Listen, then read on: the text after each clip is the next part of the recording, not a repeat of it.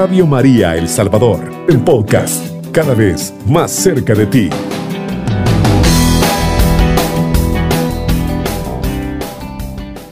Que la paz del Señor sea con cada uno de ustedes. Hoy en esta tarde tan maravillosa, donde Dios nos concede nuevamente la vida y el poder estar acá con ustedes para poder meditar un poco de la palabra de Dios. También, ¿verdad? Estamos dándole gracias a Dios por cada uno de ustedes que está pendiente de franja de oración. Gracias a todos mis queridos hermanos. Y ahora queremos ponernos en sus manos de nuestro Señor misericordioso para que nos siga acompañando durante toda esta tarde. En el nombre del Padre, del Hijo y del Espíritu Santo. Amén. Amadísimo Señor misericordioso, ahora venimos ante ti para darte las gracias, mi Dios, por todo lo que nos concede vivir en cada momento de nuestra vida.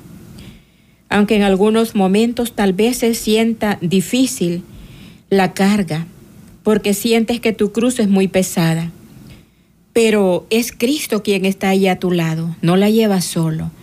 Por eso hoy, mi Señor Jesús, queremos también desde ya poner en tus manos a nuestra hermana Zoilita Fuentes, pues tú la conoces y sabes, Señor, cuánto ha trabajado también para Radio María. Gracias infinitamente por la vida, Señor. Ahora te pedimos por su salud. Al igual, mi amadísimo Señor, por todos nuestros hermanos que nos escuchan porque muchos también están enfermos. Hay otros hermanos que tienen grandes dificultades, mi Dios. Y ahora como Pedro te decimos, ¿a quién iremos si solo tú tienes palabras de vida eterna? Amadísimo Señor, es por ello que ahora nos acercamos a tu presencia, para suplicarte que nos tomes de la mano y nos sigas encaminando sobre esta peregrinación que llevamos a la casa del Padre. También le, le pedimos a nuestra Madre que se quede con nosotros para que nos ayude a iluminar nuestro camino. Que así sea. Amén. Ahora, ¿verdad? Vamos a ver un trocito del Evangelio que está tomado del el Evangelio de San Mateo, del capítulo 21, del 33 en adelante. En aquel tiempo Jesús dijo a los sumos sacerdotes y a los ancianos del pueblo esta parábola. Había una vez un propietario que plantó una viña.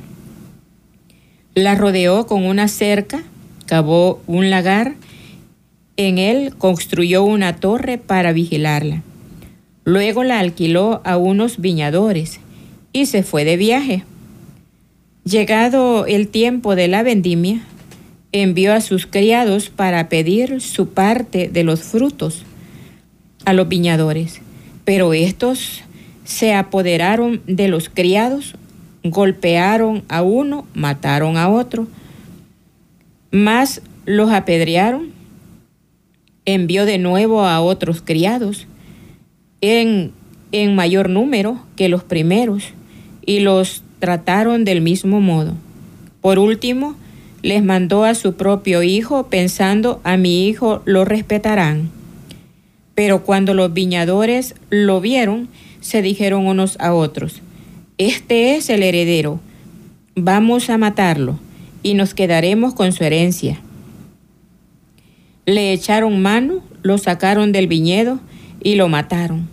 Ahora díganme cuándo vuelva el dueño del viñedo, ¿qué hará con esos viñadores?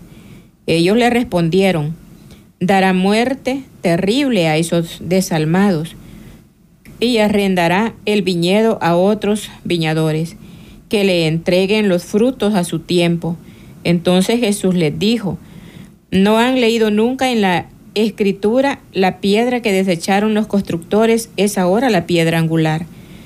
Esto es obra del Señor y es un prodigio admirable. Por esta razón les digo que les será quitado a ustedes el reino de Dios y se lo dará a, a un pueblo que produzca sus frutos. Al oír estas palabras, los sumos sacerdotes y los fariseos comprendieron que Jesús les decía por ellos, y quisieron apedrearlo, pero tuvieron miedo a la multitud, pues era tenido por un profeta.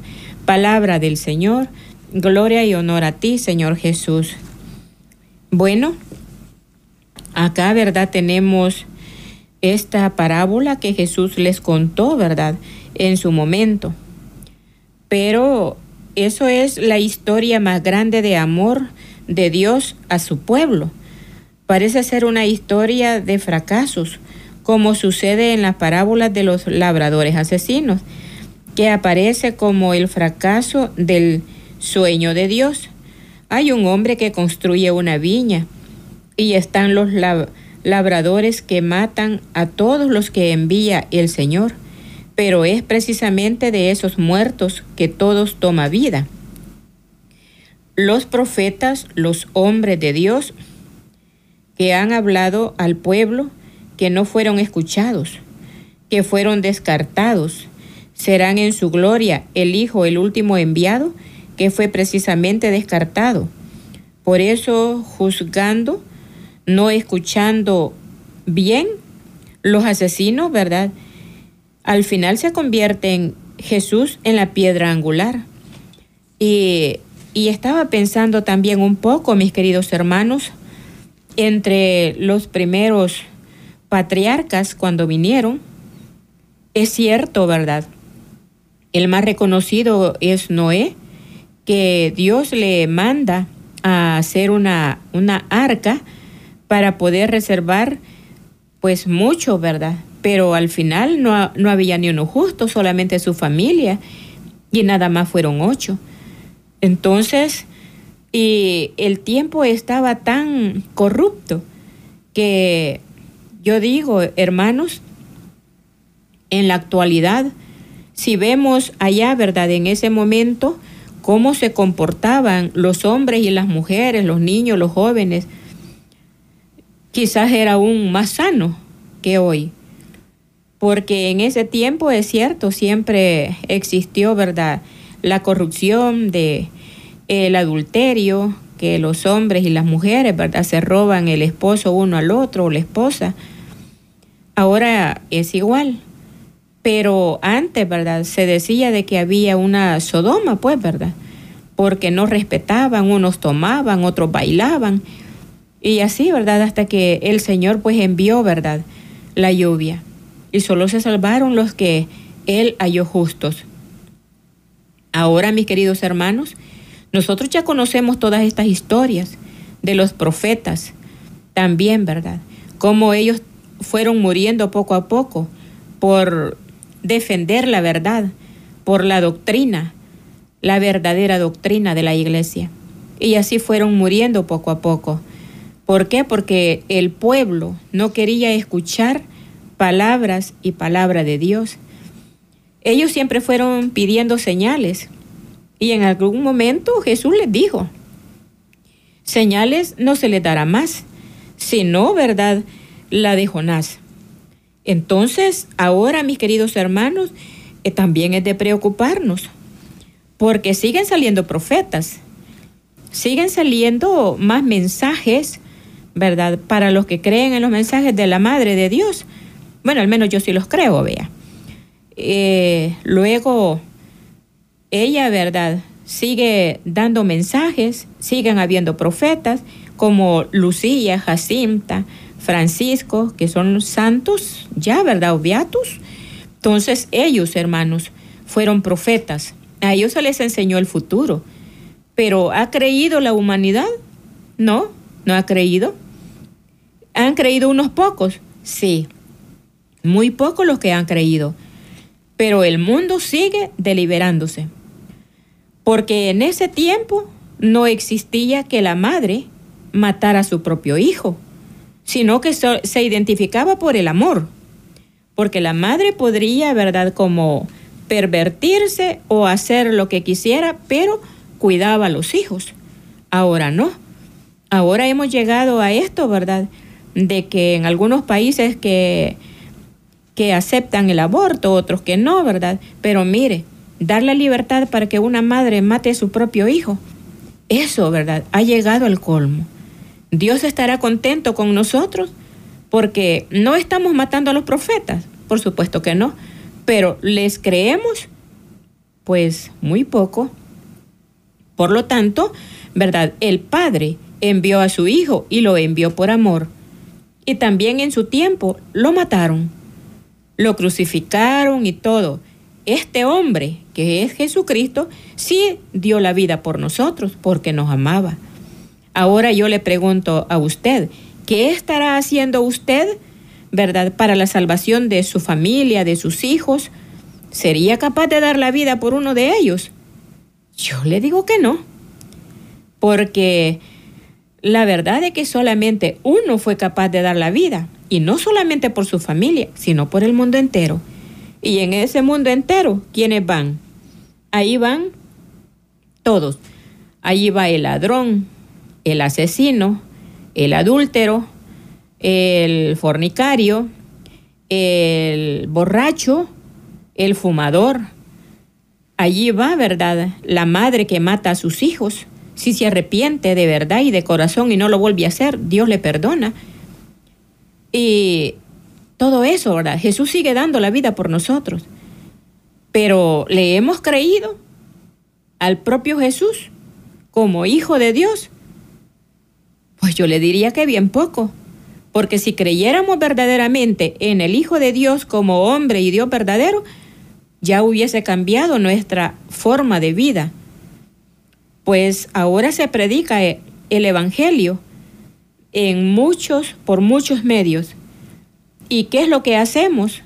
No los escuchamos ni los vemos, los ignoramos. Por lo tanto, no puede haber un cambio de vida cuando nosotros no le abrimos el corazón. Jesús viene a cada momento a nuestra vida y quiere entrar en el corazón, pero ese corazón está cerrado con candado, con llave.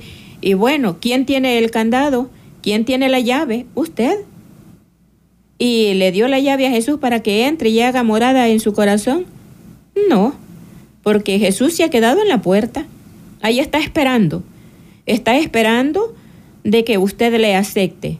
Si usted le acepta, va a tener que ir verdad, verdaderamente a una limpieza. Limpieza de esa casa que le quiere dar a Cristo. ¿Y de qué manera le va a hacer la limpieza? Llegar a una confesión a una meditación como que ya basta de la vida que yo llevo.